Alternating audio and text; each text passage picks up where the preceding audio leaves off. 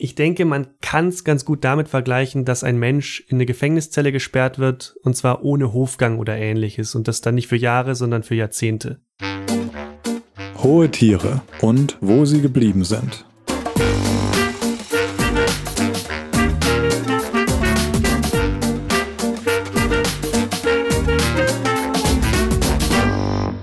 Hallo, ich bin Moritz. Ich bin Bex. Und das ist die 19. Folge, glaube ich, unseres Podcasts, in dem wir erstaunliche Tiergeschichten erzählen. Und du hast mich in Folge 16 zum klugen Hans ja gefragt, welche Tiere mir einfallen, wenn es um intelligente Tiere geht. Ja, stimmt. Ich habe da unter anderem Orcas aufgezählt. Das sind sehr intelligente Tiere und in dieser Folge erzähle ich die Geschichte eines der bekanntesten in Gefangenschaft lebenden Orcas. Oh. Es ist wieder eine Folge, in der wir nicht ohne Triggerwarnung auskommen. Ich werde von einigen brutalen Ereignissen erzählen. Dabei geht es auch nicht nur um das Leid der Tiere, sondern es geht auch um Angriffe auf Menschen. Oh Mann, er ist der fast kopflose Hahn und jetzt sitze ich hier wieder und bin so auf der Stuhlkante und weiß nicht, was mich erwartet. Gerade bei Mike, dem kopflosen Hahn, haben wir auch Feedback bekommen von Leuten, die erstens diese Triggerwarnung gut fanden und auch von Leuten, die sie ignoriert haben und sich danach gedacht haben, sie hätten sie vielleicht nicht ignorieren sollen. Von dem her ist hiermit offiziell gewarnt und dann geht's aber auch schon los mit der Geschichte. Am 24. Februar 2010 gab's im SeaWorld Themenpark in Orlando in den USA wie fast jeden Tag Orca-Shows. Wie genau diese Shows funktionieren, da kommen wir jetzt noch im Laufe der Folge dazu, aber eine dieser Shows bestand daraus, dass Gäste in einem Restaurant im Freien essen konnten und dabei konnten sie zusehen, wie ein Orca gefüttert wird und Kunststücke macht. Der Schwertwal, der in dieser Show aufgetreten ist, hieß Tillicum und er war der größte Orca im Park, fast sieben Meter lang, um die fünf Tonnen schwer. Hm. Tillicum hat an diesem Tag einige Kunststücke aufgeführt. Zum Beispiel hat er den BesucherInnen mit seiner Flosse gewunken. Und am Ende der Show hat sich seine Trainerin Dawn Branchow auf den Beckenrand gelegt und den Kopf des Orcas gestreichelt. Was genau dann passiert ist, ist bis heute umstritten. SeaWorld hat anfangs behauptet, Branchow sei ins Wasser gefallen. Später hat sich der Anbieter korrigiert und mitgeteilt, Tillicum habe sie an ihren Haaren ins Wasser gezogen. Augenzeugen haben aber berichtet, dass er sie mit seinem Maul am Arm gepackt hat, was von vielen als deutlich aggressiveres Verhalten gewertet wird, als wenn er sie an den Haaren zupft. Mhm. Fest steht, dass Branchow im Wasser gelandet ist und Tillicum war dann nicht teilnahmlos. Er hat sie gepackt, er hat sie geschüttelt, er hat sie unter Wasser gezogen. Wie gesagt, der Orca war mehrere Tonnen schwer. Schütteln heißt in dem Fall so wildes Schleudern. Und es gibt absolut nichts, was ein Mensch in so einem Fall tun kann. Mhm. Tillicum ist mit ihr unter Wasser getaucht. Der Wal hat ihren Körper richtig übel zugerichtet und er hat sie dann so lange unter Wasser gehalten, dass sie ertrunken ist. Ist es denn so ein No-Go, dass die Trainer mit den Tieren ins Wasser gehen? Kommt das normalerweise nicht vor oder schwimmen die sonst auch mit denen? Ich habe mir noch nie so eine Show angeguckt. Ich Mhm. weiß nicht, ob das jetzt so, ob sie genau wissen, oh, ins Wasser dürfen wir auf keinen Fall, dann sind wir geliefert, oder ob das normalerweise nicht so wild ist. Bis zu diesem Angriff, wir kommen da später noch genauer drauf, war es üblich, dass TrainerInnen mit Orcas ins Wasser gehen. Es war aber nicht üblich im Fall von Tillicum. Mhm. Der Park war dann anfangs ganz offensichtlich bemüht, das Ganze als eine Art Unfall darzustellen, bei dem die Trainerin einen Fehler gemacht hat. Im aktualisierten Verhaltensprofil von Tillicum hieß es dann zum Beispiel, dass er in ein unglückliches Ertrinken einer Trainerin verwickelt gewesen sei. Diese Geschichte eines Unglücks oder Unfalls war für viele BeobachterInnen aber nicht besonders glaubwürdig, weil es nicht das erste Mal war, dass ein Mensch in Tillicums Becken gestorben ist, sondern es war das dritte Mal. Ui. Und das ist der Grund, warum eigentlich niemand mehr mit Tillicum ins Wasser sollte. Man aber trotzdem einfach noch weiter Shows mit ihm gemacht hat. Das ist ja auch cool. Man hat weiter Shows mit ihm gemacht, auch darauf werden wir jetzt in dieser Folge noch kommen. Ähm, aber bei diesen Shows sollten die TrainerInnen sich nur am Beckenrand aufhalten. In dieser Folge geht es auch darum, wie es so weit kommen konnte und was die Gründe für diese Angriffe gewesen sein könnten. Ein erster wichtiger Anhaltspunkt ist, dass Tillicum kein Orca war, der in Gefangenschaft geboren wurde, sondern er wurde 1983 im Alter von etwa zwei Jahren vor der isländischen Küste gefangen bei einer Jagd auf lebende Jungtiere. Sowas macht man. Sowas hat man im Fall der USA damals noch gemacht. Bei diesen Jagden wurden Flugzeuge und Schnellboote eingesetzt. Die Boote haben Orca-Familien in Buchten getrieben, auch mit Hilfe von Unterwasserbomben. Am Ende haben die Fänger die Tiere dann eingekisselt und Netze ausgeworfen und die Jungtiere wurden von ihren Familien getrennt. Die Erwachsenen sind aber nicht abgehauen, sondern sie sind geblieben und sie haben das Ganze weiter beobachtet. Was daran liegt, dass Orcas sehr soziale Tiere sind. Die Mütter zum Beispiel kümmern sich lange und intensiv um ihre Kälber. WissenschaftlerInnen gehen sogar davon aus, dass die Gefühlswelt von Orcas und anderen Delfinen deutlich komplexer sein könnte als unsere, was heißen würde, dass die soziale Beziehung und Bindung, die diese Tiere erleben, viel intensiver ist als das, was wir wahrnehmen und erleben. Oh Mann, und das, diese Jagden haben immer mit dem Zweck stattgefunden, Orcas für Zoos zu fangen. Genau. Es war nicht das Ziel, Tiere bei diesen Jagden zu töten, was nicht heißt, dass keine Tiere dabei gestorben sind. Es sind junge Wale bei diesen Jagden natürlich gestorben. Aber das Ziel war, die Tiere lebend zu fangen und sie dann in Delfinarien zu bringen. Nachdem Tillicum gefangen wurde, lebte er etwa zwei Jahre in einem Becken, in dem er gelernt hat, Essen von den Trainern anzunehmen. Dann ist er nach Kanada transportiert worden, genauer nach Victoria. Und für diese Reise mit dem Flugzeug wurde er mit einer dicken Fettschicht eingeschmiert, um seine Haut zu schützen. Er wurde also nicht in einem Wassertank transportiert, wie man sich vielleicht denken könnte. Okay. Aber Sorry, ganz kurz. Ist nicht bei Wahlen immer das Problem, wenn sie an Land äh, angespült werden, dass sie sich dann quasi durch ihr eigenes sehr hohes Gewicht ersticken? Und das war da nicht, oder? Ich weiß es jetzt nicht sicher, aber ich glaube, der Unterschied ist, dass es sich um ein Jungtier handelt und ah, dass okay. es noch nicht diese Masse hat. Ähm, einer seiner Trainer meinte später, dass das alles für Tillicum traumatisierende Erlebnisse gewesen sein müssen. Also erst aus dem Ozean gerissen worden, raus aus dem Familienverbund, später dann der Transport ohne Wasser. Und das alles, wie gesagt, bei einem sehr intelligenten und sozialen Tier. Ich glaube, es ist schwer vorstellbar, dass das dann in der Psyche dieses Tiers keine Folgen hinterlässt. Du stellst dir nur einmal kurz mit einem Menschen vor, also klar, kann man nicht zu 100% vergleichen, aber es ist auch Hunde oder so, die, wenn man Hundewelpen hat, die jaulen erstmal nach ihrer Mama, also mhm. natürlich gibt's da eine Bindung auch. Oh. Ja, und es ist also die soziale Bindung, die aber ein Hundewelpe zu seiner Mutter empfindet, dürfte um ein Vielfaches niedriger sein als das, was Orcas da erleben. In Kanada kam der Orca in den Park Sealand of the Pacific und die TrainerInnen dort haben ihm Kunststücke beigebracht für die Orca-Shows. Bei seinem Training sollen anfangs auch Strafen angewandt worden sein.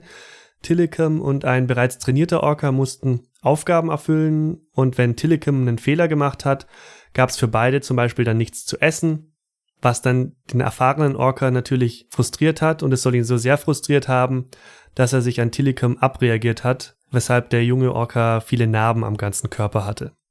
Mhm. Nachts mussten die Wale dann in einem kleinen verschlossenen Poolmodul schlafen. Es war etwa sechs Meter breit und neun Meter tief. Also Bewegungsfreiheit war da nicht besonders groß. Und deshalb wollten sie dann offenbar nach einer Weile auch nicht mehr in dieses Modul schwimmen, worauf die Trainer damit reagiert haben, dass sie ihnen kein Essen mehr gegeben haben, bis sie wieder in dieses kleine Becken geschwommen sind. Trotz dieser Behandlung haben einige TrainerInnen ihn später als freundliches, offenes Tier beschrieben, aus ihrer menschlichen Trainersicht zumindest, also als einen Orca, mit dem sie besonders gerne gearbeitet haben. Im Februar 1991, da war er vermutlich neun Jahre alt, gab es dann aber den ersten tödlichen Unfall bzw. Angriff, an dem er beteiligt war. Die Studentin und Profischwimmerin Kelty Byrne ist damals am Beckenrand abgerutscht und ins Orca-Becken gefallen.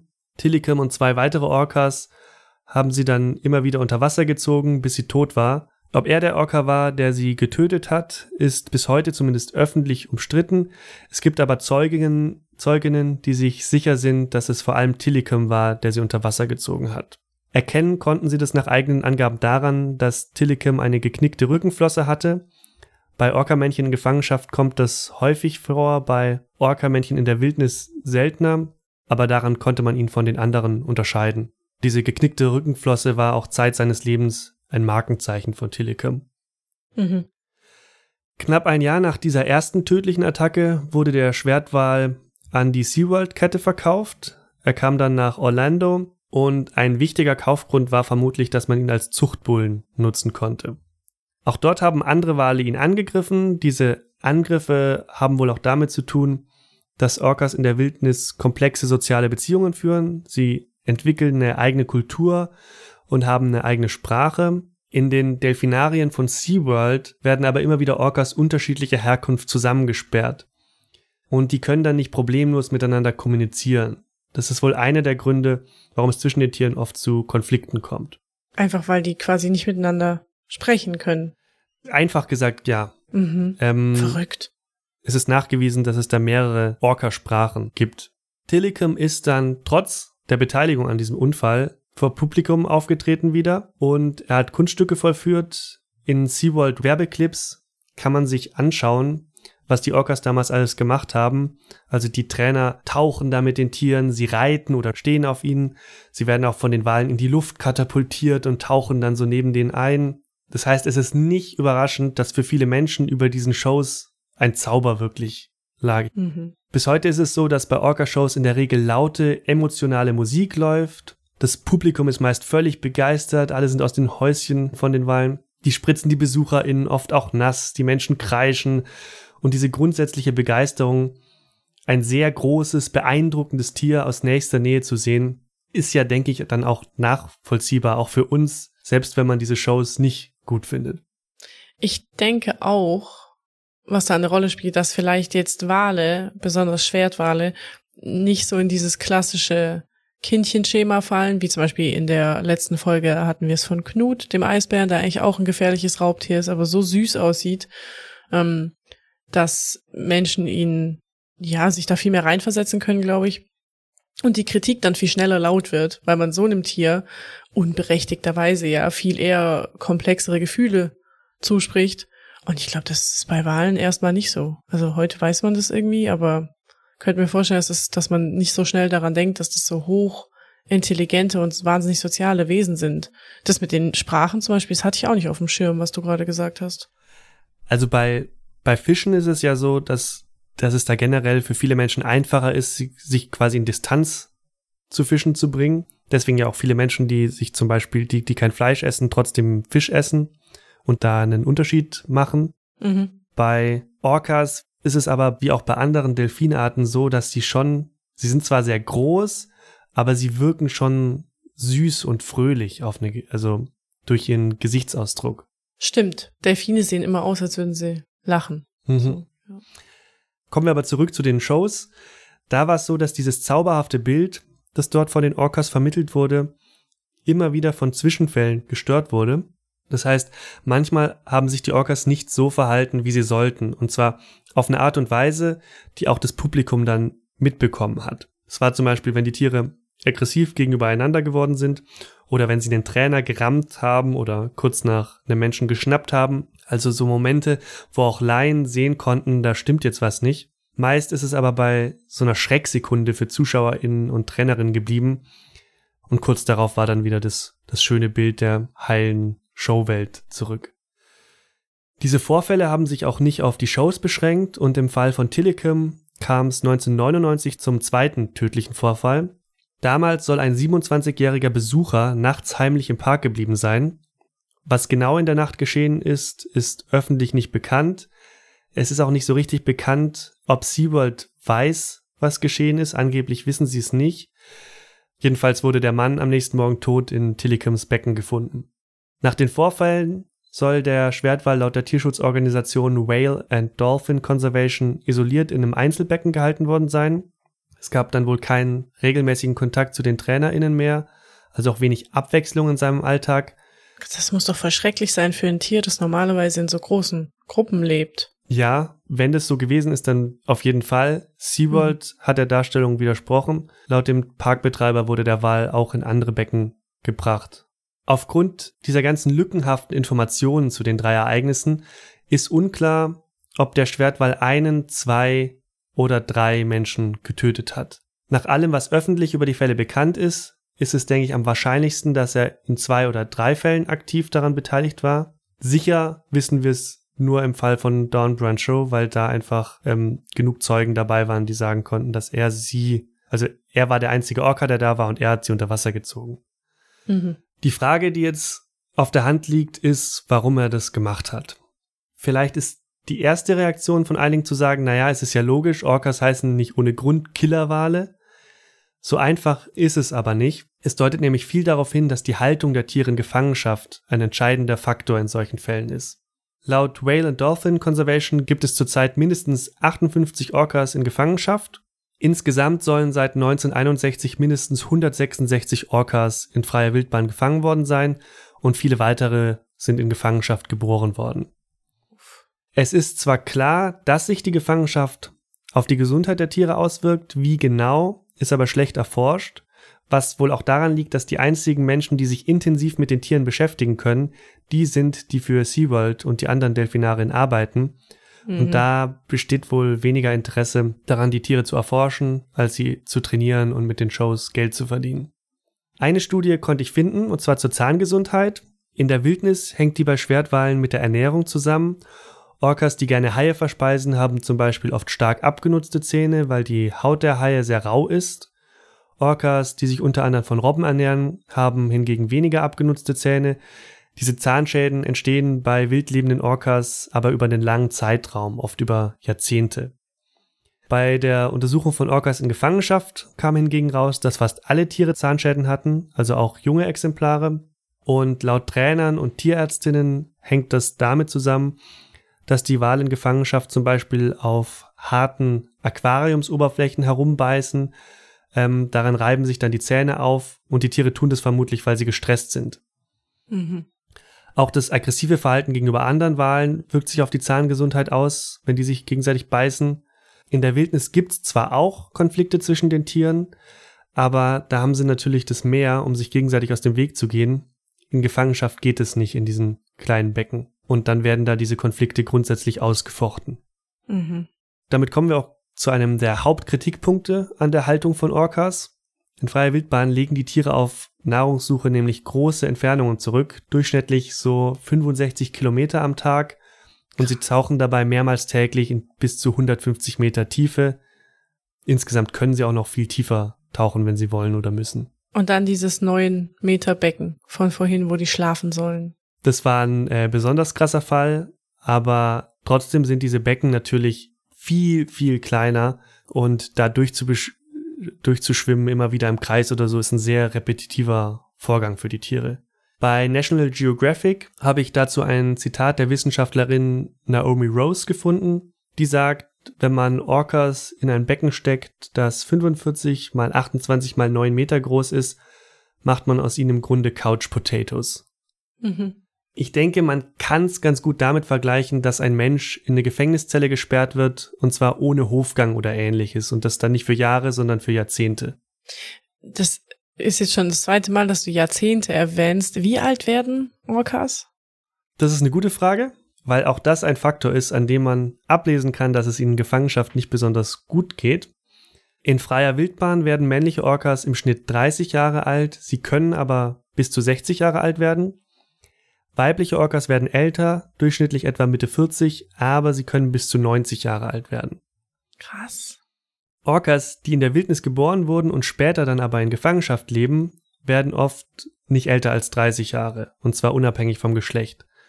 Und von den Tieren, die in Gefangenschaft geboren wurden, ist soweit ich weiß noch nie eines älter als 30 geworden. Oh je. Das ist sonst oft echt andersrum, ne? Das ist oft andersrum, aber wenn man sich anguckt, eben wie gesagt, was das für die Tiere bedeutet, so eingeschränkt zu sein, mhm. ähm, kann man damit, glaube ich, schon ganz gut erklären, warum sie in der Gefangenschaft deutlich früher sterben als ihre frei lebenden Artgenossen. Dazu kommen und tragen vermutlich auch bei noch die sozialen Probleme und Langeweile. Ähm, die Orcas werden zwar in der Regel trainiert, aber ich habe ja schon von den Problemen in den künstlichen Familienverbänden erzählt und ein paar Stunden Training oder Showauftritte sind auch einfach kein gleichwertiger Ersatz für das gemeinsame Jagen in der Wildnis. Mhm. Die Gefangenschaft bedeutet für die Tiere also Stress und Frust. Ähm, sie haben eine geringe Bewegung, Bewegungsfreiheit, wenig Abwechslung und verstörende soziale Verhältnisse zu anderen Walen. Diese Tiere haben also sowohl einen körperlichen als auch einen psychischen Leidensdruck. Und die Tierschutzorganisation PETA geht davon aus, dass das alles Dinge sind, die Tillicum dazu getrieben haben, Menschen zu töten. Und es gibt auch ein sehr gutes Argument dafür, dass das stimmt. Es gibt nämlich nur sehr wenig nachgewiesene Fälle, in denen freilebende Orcas Menschen angegriffen oder sich aggressiv gegenüber Menschen verhalten haben. In keinem dieser nachgewiesenen Fälle ist ein Mensch gestorben. Es geht dann eher so darum, dass Menschen mal durch die Luft geschleudert werden oder von Eisschollen aus ins Wasser gestoßen werden. Ähm, ganz, ganz selten auch gebissen. Aber in der Regel lassen Orcas in der Wildnis von Menschen ab, wenn sie merken, dass es sich nicht um ihre typischen Beutetiere handelt. Mhm. Es scheint sich also um Verwechslungen zu handeln. Gegenüber richtigen Beutetieren gehen Orca-Gruppen nämlich sehr gezielt, geschickt und gnadenlos vor. Bei in Gefangenschaft lebenden Orcas sieht die Sache im Hinblick auf Menschen komplett anders aus. Die Website Inherently Wild listet 153 Fälle, in denen sich in Gefangenschaft lebende Orcas aggressiv gegenüber Menschen verhalten haben. 53 Wale sind mit solchen Vorfällen aufgefallen. Das heißt, es fallen längst nicht alle ähm, dieser Tiere damit auf, aber die, die es tun, attackieren Menschen im Schnitt dreimal in irgendeiner Form. Bei Tillicum gab es laut der Liste fünf Zwischenfälle. Fälle. Okay. Von drei habe ich ja schon erzählt. Ähm, die anderen beiden sind, einmal hat er einen Trainer gebissen und ein anderes Mal hat er sich aus dem Wasser gestürzt und wohl versucht, eine Trainerin zu packen. Insgesamt sind vier Menschen von in der Gefangenschaft lebenden Schwertwalen getötet worden, was bedeutet, dass Tillicum nur an einem tödlichen Vorfall nicht beteiligt war. Und dazu kommen Dutzende Fälle, in denen Menschen von den Tieren verletzt wurden, also zum Beispiel ähm, die Knochen gebrochen. Aber das ist nicht so, dass es die einzige, äh, dass es keine Fälle gegeben hätte, in denen es kurz davor war, dass ein Mensch mhm. gestorben ist. Ähm, 2006 zum Beispiel hat der Orca Kasatka den Trainer Ken Peters mehrfach unter Wasser gezogen und Peters hat womöglich nur überlebt, weil er äußerlich überhaupt nicht in Panik verfallen ist. Das ist was, was man sonst in diesen Fällen häufig beobachtet, dass die Trainer natürlich durchdrehen. Mhm. Ähm, aber Peters hat die ganze Zeit Ruhe bewahrt unter Wasser. Er hat auch Ruhe bewahrt, während er mit dem Wal dann über Wasser war, hat versucht, den Wal zu beruhigen, ihn zu streicheln und ist dann quasi wieder von ihm unter Wasser gezogen worden. Krass. Aber er hat nicht ängstlich oder hektisch reagiert und der Wal hat dann schlussendlich von ihm abgelassen und Peters konnte sich hinter ein Sicherheitsnetz retten. Kasatka war damals allerdings auch schon bekannt dafür, dass sie ab und zu versucht, TrainerInnen zu packen. Nach all dem, was ich jetzt bisher erzählt habe, über Tillicum und allgemein über die Orca-Haltung, ist es, glaube ich, auch für diejenigen, die es nicht wissen, ähm, keine Überraschung, dass SeaWorld immer wieder stark kritisiert wurde und wird für die Haltung von Orcas. Es geht da nicht nur um die Haltungsbedingungen von Walen und Fischen, sondern auch darum, dass diese Parks die Tiere überhaupt halten bei SeaWorld ist man es sehr gewohnt, sich gegen diese Kritik zur Wehr zu setzen oder ihr vorzugreifen durch eigene Darstellungen. Manchmal aber wird die Kritik so groß, dass auch ein riesiger Parkbetreiber sie nicht mal ansatzweise einfangen kann. Und das ist 2013 passiert, als die Dokumentation Blackfish erschienen ist. Hast du von der schon mal gehört? Muss mich jetzt wieder outen, als ähm, weiß ich nicht, nicht am Puls der Zeit. Nee, ich habe tatsächlich noch nicht davon gehört. Also die Kritik an SeaWorld kenne ich, die Dokumentation kenne ich nicht. Die Doku beschäftigt sich mit der Geschichte von Tillicum und allgemein mit Orcas in Gefangenschaft. Und darin kommen viele Expertinnen zu Wort, unter anderem ehemalige SeaWorld Tiertrainer. Die Grundaussage der Doku ist ziemlich klar. Schwertwale in Gefangenschaft zu halten ist demnach ein großer Fehler, sehr schlecht für die Tiere und gefährlich für die Menschen in ihrem Umfeld. Die Doku arbeitet da nicht nur mit vielen Fakten, sondern Natürlich auch mit Emotionen, weil es einfach ein emotionales Thema ist. Das heißt, vieles von dem, was ich in dieser Folge erzählt habe, wird darin auch mit Bildern gezeigt. Es gibt recht viele Videoaufnahmen von Orca-Angriffen in Delfinarien. Die zeigen da jetzt nicht die tödlichen Angriffe, aber sie zeigen, wie Menschen von den Tieren unter Wasser gezogen werden oder herumgeschleudert werden. Und man sieht, wie einfach, wie spielend einfach es für diese riesigen Tiere ist, mit Menschen zu machen, was sie wollen. Mhm, klar. Was man in der Doku auch sieht, ist, wie die Tiere sich gegenseitig verletzen, beziehungsweise die Wunden, die nach solchen Kämpfen zurückbleiben. Und dazu kommt noch eine Reihe von anderen Vorwürfen, zum Beispiel der, dass BesucherInnen in den Parks schlecht oder falsch über Orcas informiert werden. Wenn diese Vorwürfe zutreffen, dann ist es so, dass SeaWorld ähm, das tut, um sich besser dastehen zu lassen. Außerdem gibt es den Vorwurf, dass SeaWorld bei Zwischenfällen mit den Schwertwalen dazu neigt, die Schuld auf die TrainerInnen zu schieben, um zu zeigen, dass es nicht gefährlich ist, Orcas zu halten, solange sich die Menschen korrekt verhalten. Ich mich auch bedanken als Trainer irgendwie. ja, das ist zum Beispiel ähm, laut vielen Zeuginnen und Zeugen im Fall von Dawn Brown Show passiert, wo eben erst die Geschichte erzählt wurde, dass sie reingefallen sei, dann wurde erzählt, ähm, dass er sie an den Haaren gepackt hat, was so ein bisschen dann, da schwang so mit, ja, hätte sie halt keine offenen Haare getragen, was damals sehr viele Trainerinnen gemacht haben. Also sie war nicht die einzige, die mit offenen Haaren am Beckenrand war. Mhm. Dann hat sich aber eben mit der Zeit gezeigt, dass diese Darstellung nicht, nicht stimmig ist, die SeaWorld da versucht hat, nach außen zu transportieren. Daraus kann man jetzt interpretieren, dass sie es am Anfang nicht besser wussten und erstmal das Kameramaterial ordentlich sichten mussten und ähm, deswegen kam es zu falschen Aussagen. Man kann aber natürlich auch ähm, hineininterpretieren, dass sie absichtlich versucht haben, das in ihrem Sinne zu framen. Von SeaWorld hat sich niemand in der Dokumentation zu den Vorwürfen und Kritikpunkten geäußert. SeaWorld hat aber nachdem die Doku erschienen ist, ein 32-seitiges Dokument veröffentlicht mit 69 Gründen, aus denen man Blackfish nicht glauben sollte. Viele dieser Punkte beziehen sich darauf, wer in der Doku etwas sagt und welche Bilder gleichzeitig gezeigt werden. Da geht es dann zum Beispiel darum, dass ehemalige TrainerInnen, die interviewt werden, nicht die sind, von denen gleichzeitig altes Bildmaterial abgespielt wird. Die Doku behauptet das aber auch an keiner Stelle. Und ähm, es geht zum Beispiel darum, dass es viele TrainerInnen sind, die nicht mit Telecom gearbeitet haben oder die auch nicht mit Orcas gearbeitet haben. Aber auch das wird nicht behauptet in der, in der Dokumentation. Äh, und diese Leute schildern dann auch eher Gesamteindrücke oder wie sie selbst ähm, auf Ereignisse reagiert haben, als sie davon mitbekommen haben. Wie schätzt du die Doku ein? Also du bist ja vom Fach. ich bin ja vom Fach. Hm. Es ist, wie ich schon gesagt habe, eine emotional gemachte Dokumentation. Auf der anderen Seite ist es so, dass sie einfach sehr viele Argumente auf ihrer Seite haben, dass sie sehr mit sehr vielen Expertinnen und Experten gesprochen haben, Sie sprechen mit vielen Menschen, die früher für SeaWorld gearbeitet haben. Es erzählt auch einer, der früher an diesen Walfangaktionen beteiligt war, über diese Aktionen. Also es ist nicht so, dass sie sich da lauter ahnungslose Menschen hinstellen, die einfach nur SeaWorld schlecht dastehen lassen. Ist ja auch spannend, dass SeaWorld 69 Punkte veröffentlicht, warum man der Doku nicht glauben kann und nicht 69 Punkte, warum es toll ist, ähm, Orcas zu halten. Mhm. Die und, sind ihnen wohl nicht eingefallen. Ja, und wie gesagt, viele dieser Punkte beziehen sich eher auf die Machart der Doku, aber nicht auf den Inhalt. Es gibt aber einzelne inhaltliche Argumente von Siebold, die ganz oder teilweise stimmen in diesem Papier. Ein Interviewpartner in der Doku erzählt zum Beispiel, dass Tillicum beim dritten Vorfall den Arm seiner Trainerin verschluckt haben soll, und das stimmt nicht. Der war noch dran.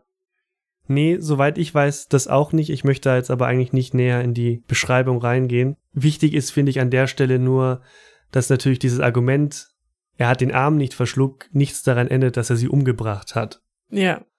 Das heißt, man kann, denke ich, sagen, dass Seaworld da ein paar Details herausgreift, um die Glaubwürdigkeit der Doku anzufechten. Die Grundaussagen und Kritikpunkte bleiben davon aber völlig unberührt. Weil Blackfish so viele kritische Einblicke gewährt hat und eben auch Bildmaterial hatte, um das zu bestätigen, also man kann sich von vielen Szenen auch selbst ein Bild machen, gab es natürlich ein großes Interesse der Medien was auch direkte Folgen für SeaWorld hatte. Also nach dem Erscheinen der Doku haben sich zum Beispiel mehrere KünstlerInnen dagegen gewehrt, dass ihre Songs in SeaWorld-Shows eingesetzt werden. Die US-amerikanische Rocksängerin Joan Jett hat zum Beispiel einen Brief an den SeaWorld-Präsidenten geschrieben und da stand drin, ich gehöre zu den Millionen, die Blackfish gesehen haben und ich bin entsetzt, dass meine Musik ohne meine Erlaubnis auf geräuschempfindliche Meeressäuger losgelassen wird. Die Aktie von SeaWorld ist damals eingebrochen, der Umsatz ist zurückgegangen ähm, und SeaWorld hat die Kritik, kann man, denke ich, so sagen, ausgesessen. Ich klinge mich mal kurz aus dem Schnitt ein, denn nachdem wir diese Folge aufgezeichnet haben, hat Arte die Doku Blackfish und die Doku Blackfish 2 auf YouTube und in der Arte Mediathek veröffentlicht. Beide Dokus sind dort bis Ende September 2022 kostenlos abrufbar. Inzwischen ist einiges passiert.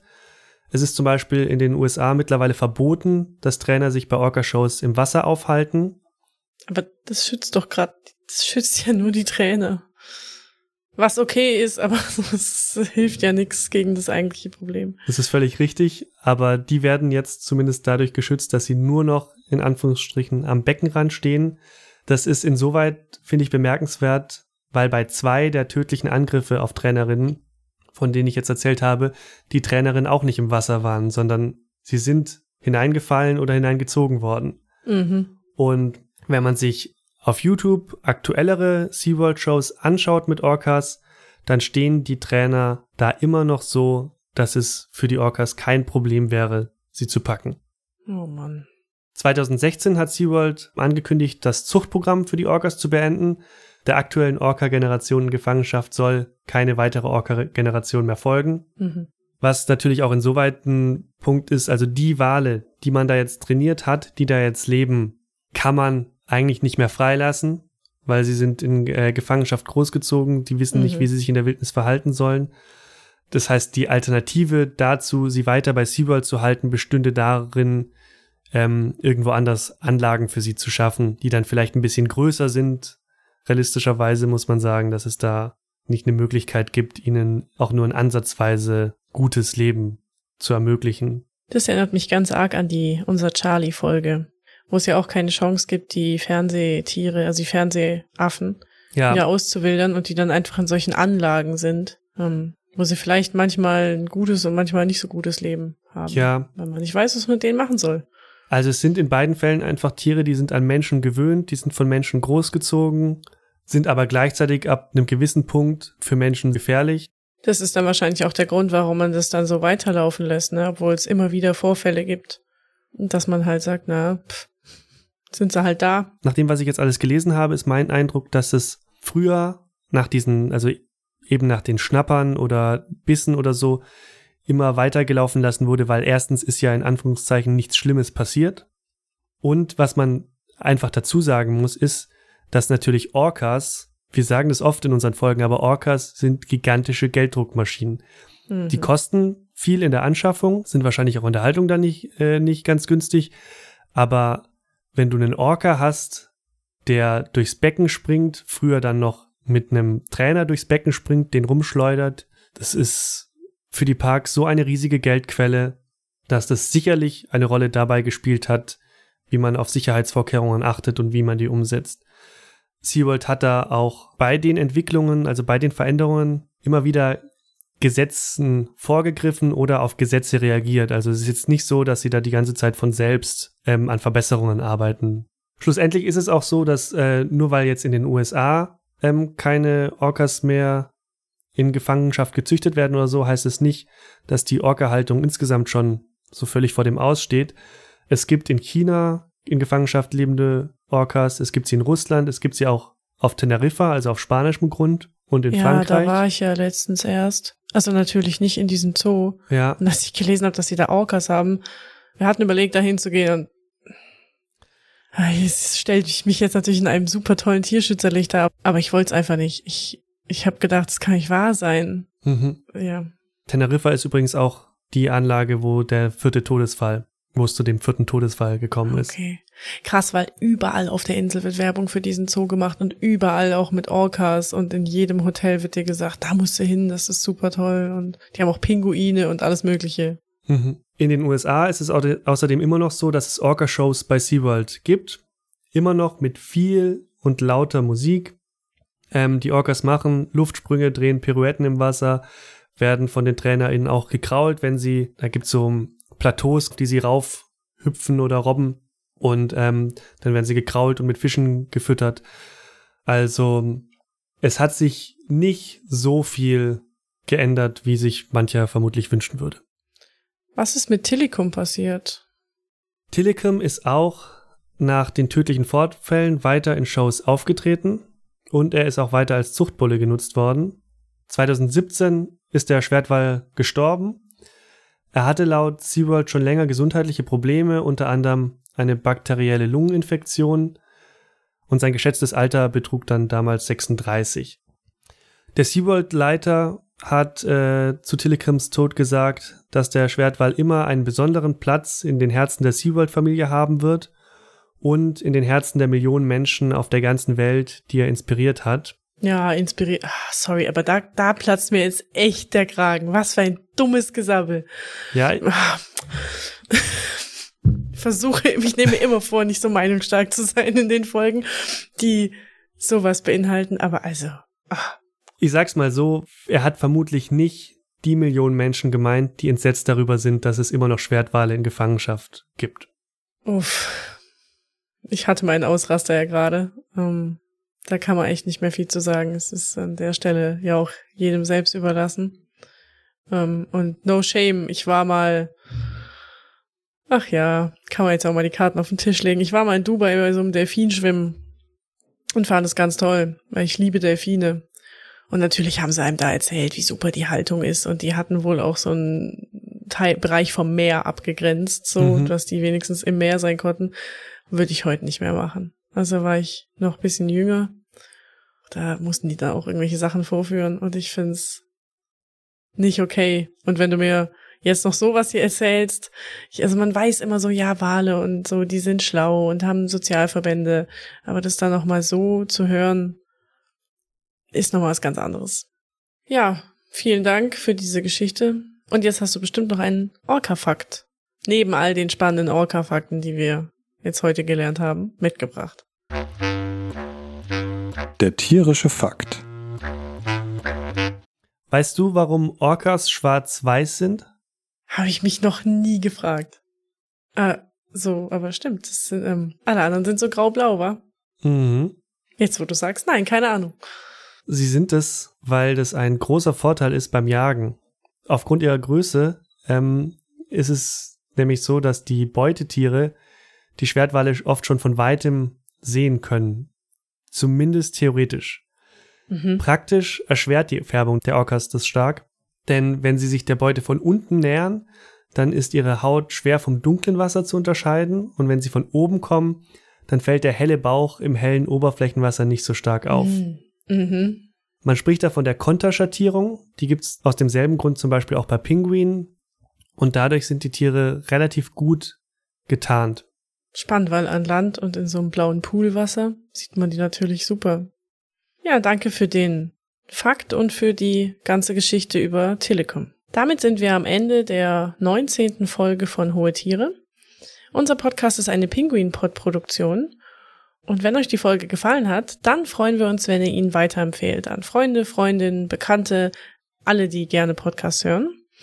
Und im gleichen Zug könnt ihr uns auch gerne bewerten, zum Beispiel auf Apple Podcasts oder auf Spotify. Alle Folgen und Tierfotos zu jeder Folge findet ihr auf penguinpod.de. Und wenn ihr keine Folge verpassen wollt, dann folgt uns gerne auf Instagram oder Twitter. Auf beiden Plattformen heißen wir @penguinpod.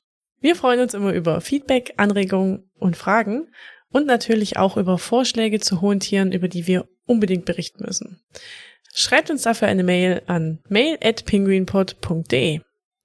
An dieser Stelle vielen Dank an unsere Hörerin Samira. Die Folge über Telekom geht nämlich auf einen Tipp von ihr zurück.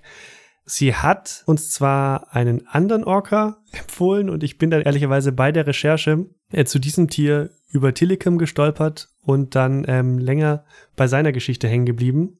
Aber trotzdem vielen Dank dafür und die Geschichte des anderen Orcas werden wir auch bald erzählen. Wann und wie genau erfahrt ihr in einer der nächsten Folgen. Wir freuen uns auf jeden Fall, dass ihr auch diesmal wieder dabei wart und wenn ihr beim nächsten Mal wieder dabei seid. Bis dahin, tschüss. Ciao.